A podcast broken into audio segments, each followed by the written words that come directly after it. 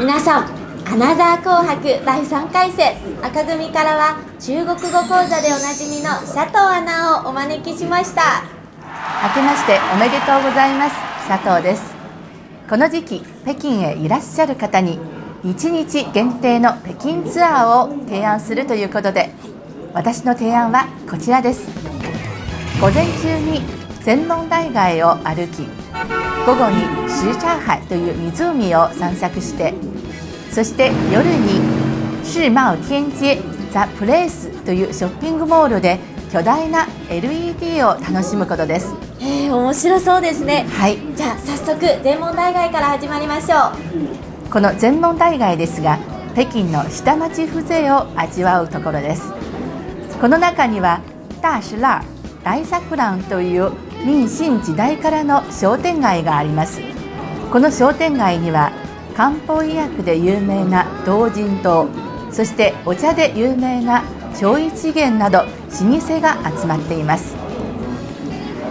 この全問大街ですが2008年にリニューアルして新陳電車も走るようになりました。そしてさらに、えー、去年にマダム・タッソーという浪人洋館もオープンしてさらに賑わっています。えー、そこは高いですか？まあ高いということは高いんですね、はい、ただ一見する価値があるんじゃないかと思いますよ。そうですか。じゃあもしお腹が空いたという時におすすめのレストランはありますか？ありますよ。皆さんがご存知の北京ダックの老舗全習得の本店がなんとこの全問大街にあります。そうなんですか。はい。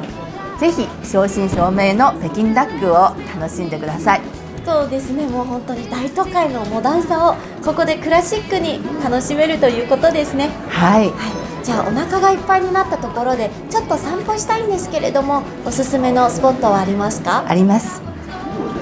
このシーチャーハイなんですが夏には蓮の花で有名なんですけれども冬には氷遊びやスケートを楽しむ場所として有名です。うんもう本当にのんびりと北京の風味を心身ともに味わえるところが素敵なんですね。そうですね。もう赤組これで十分勝てるんじゃないですか？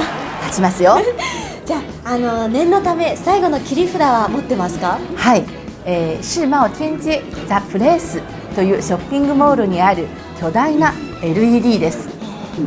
この LED は毎日午後の7時から夜の10時までいろいろな映像を流しますので、まあ、カップルのデートの場所として有名です。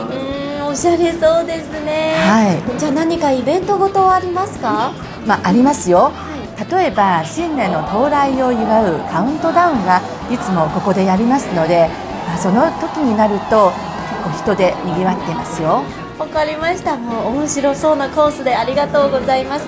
最後に皆さんに例えばワンポイントアドバイスみたいなのはありますか？はい。皆さんがご存知のようにこの1月2月は北京で一番寒い時期です。とは言っても部屋の中は暖房が入っていますのでとても暖かいです。ですから外には厚着中には薄着で着た方がいいと思いますよ。わかりました。ありがとうございました。皆さんご満足いただけましたでしょうか？以上佐藤アナからのご提案でした。